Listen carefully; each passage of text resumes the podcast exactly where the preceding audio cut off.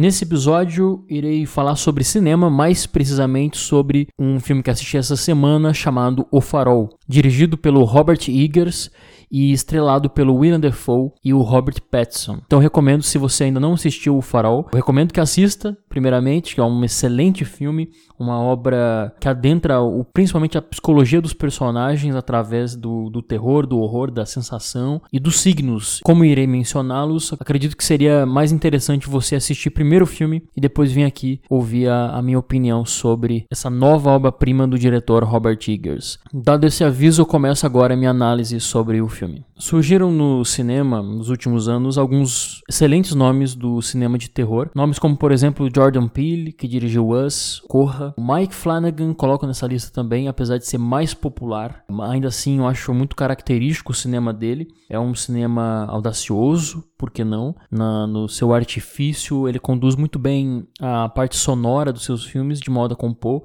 o, os personagens, a, a mise-en-scène. Eu acho muito interessante o trabalho do Mike Flanagan. Coloco na lista também o Ari Aster, apesar de achar um nome ainda em construção. Acredito que o Ari Aster, que dirigiu Hereditário esse ano de 2019, veio com Midsommar. Acredito que ele peca muito em não explorar completamente a, a, as suas próprias ideias e se render a um cinema fácil, é um cinema que responde muito às suas perguntas, construídas de maneira muito interessante. Mas ainda assim é um nome que, meu ponto de vista, tende a crescer bastante no cinema. No entanto, desses novos nomes do cinema de terror, o que mais me chama atenção é justamente o Robert Eggers.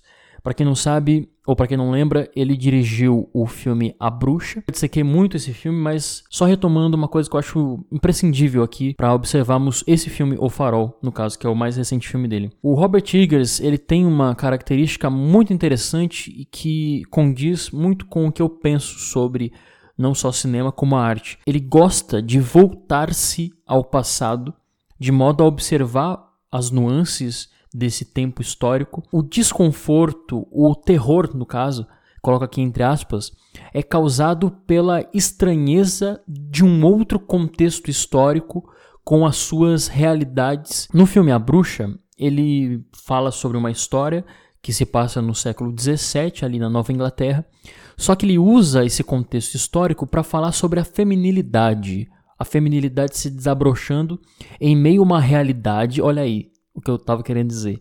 Em meio a uma realidade em que a opressão à mulher é vista como algo natural. Então, a mulher se vê num caminho sem saída por conta do seu próprio tempo.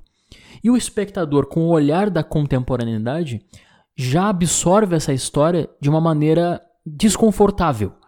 Então o terror no cinema do Robert Eggers me parece, aqui em O Farol também, ele volta a se repetir nesse formato, ainda que seja muito diferente, eu vou falar sobre isso daqui a pouco. Ele observa muito o passado de modo a causar a estranheza natural por conta das suas discrepâncias com a nossa contemporaneidade. Dito isso, no filme A Bruxa, o desconforto, a metáfora atinge muito o esotérico. Todo mundo sabe disso. Ele usa muito o, o satanismo no sentido de desprendimento, no sentido sentido de de oposição à, à, normalidade, à naturalidade, de modo a causar esse desconforto citado aqui por mim no início desse episódio. Já nesse filme, O Farol, acredito que a metáfora, os signos, o significado atinge muito mais um plano terreno, plano do homem. Quando digo homem, eu estou querendo dizer mesmo o masculino, a masculinidade. O filme se passa em Maine, nos Estados Unidos, no século 19 aproximadamente, numa ilha completamente isolada, traçar um, um, paralelo desse momento com uma masculinidade impenetrável. É uma masculinidade que se julga perfeita, se julga inabalável. O filme nos apresenta os dois personagens, no caso,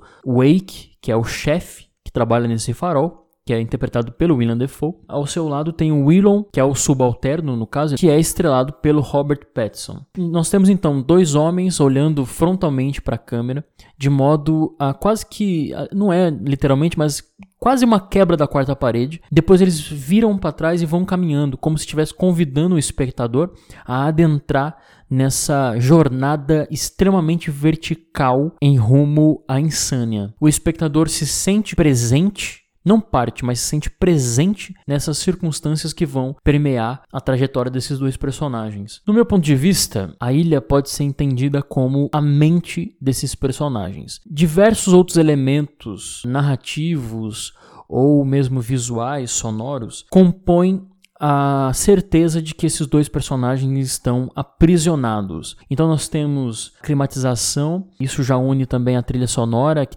sempre é, é, é, constante, no mesmo tempo ela perturba por conta da sua repetição, ela é muito densa. Isso causa um terror impregnado, um terror não explícito, tal como acontece em A Bruxa. A razão de aspecto reduzida também é um outro fator que aprisiona esses personagens, mesmo que literalmente eles estejam numa ilha, mas cinematograficamente eles também estão enclausurados. Todos os elementos que aparecem aqui, como a gaivota, por exemplo, os animais de novo tendo uma certa relevância no cinema do Robert Eggers, assim como em A Bruxa. A gaivota, o mar, a figura da sereia, que aparece aqui como um ser místico, simbólico. E se nós pensarmos no, na figura da sereia, ela é uma predadora justamente por conta da sua sexualidade e mais do que isso, a sereia conquista os pescadores através do seu canto, ou seja, através da sua voz. E a voz é uma expressão. Corresponde muito com os personagens, que eles são muito brutos, uma masculinidade intacta. São silenciosos. Quando eles começam a falar, principalmente o personagem do William Defoe, com um quê de capitão de um navio velho, ele se estende muito no seu diálogo. Então a voz aqui, o diálogo, a expressão é extremamente extremamente importante, porque é o externo de homens que se apresentam como inabaláveis, porém estão aos poucos sendo destruídos pela sua solidão. Se a ilha é a mente dos personagens, eu vejo o farol como o corpo desses personagens. E se nós analisarmos como o farol é filmado, ele é sempre filmado em um contraplongé, uma câmera de baixo para cima, ou na maioria das vezes é filmado assim, mostrando a sua relevância, a sua grandeza. O farol representa o corpo, trazendo uma outra camada, ele é um pênis ereto é impossível não citar a tensão homoerótica entre esses dois personagens, motivada principalmente pela sensação de abandono. Através da solidão, eles se enlouquecem juntos, eles se embriagam juntos, querosene e mel, e o espectador nunca sabe exatamente o momento que eles vão se matar ou que eles vão transar loucamente naquele espaço inundado por água, inundado por urina, inundado por vômito. Essa perturbação atinge tão somente a, a, a, mente desses personagens em relação a essa situação. O filme faz uma referência clara a Prometeu, que rouba a, a luz dos deuses e dá ao homem de forma a evoluí-lo. Luz é conhecimento e o farol é isso, o farol ilumina. Por isso que o William Defoe, ao trabalhar diretamente com a luz, ele se despe, emite sons de prazer, porque ele está justamente conduzindo a humanidade a uma ciência. E a ciência, por que não, poderia ser justamente essa: o descobrimento do seu próprio corpo. Vejo aqui a masturbação como um elemento crucial para entendermos essa história. A masturbação é entendimento do corpo. É justamente aquilo que o William Defoe está tentando fazer, diretamente relacionado com o que se dá para a humanidade. E é justamente esse entendimento esse entendimento do, do próprio eu. Essa relação dos dois personagens passa, sobretudo, pelo entendimento do self. É um entendimento do eu e como me sinto quando sou visto. Os dois certamente são partes da mesma pessoa.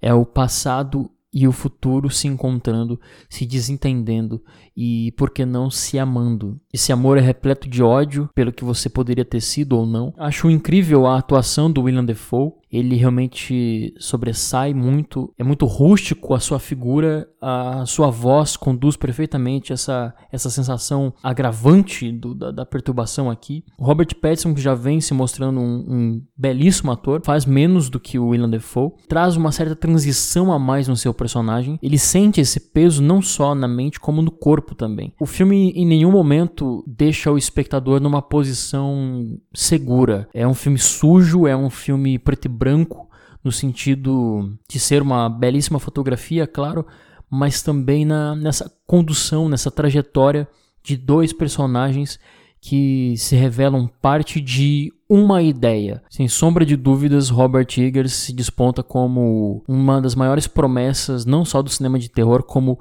o próprio cinema, porque ele trabalha não só com o terror. O Farol não é literalmente um filme de terror, uma sensação de desconfortabilidade enorme, através de uma estranheza não explícita. Essa estranheza está relacionada com a masculinidade sendo subvertida